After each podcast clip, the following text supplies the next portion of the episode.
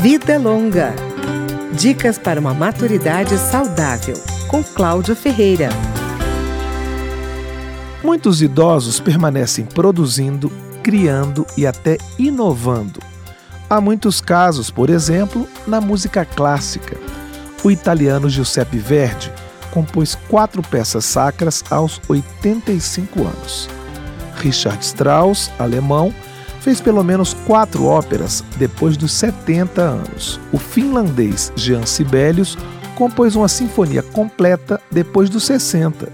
E Igor Stravinsky, compositor russo, fez sua última obra instrumental quando já tinha 84 anos. Parar por quê? Vida Longa, no Dia Mundial do Idoso.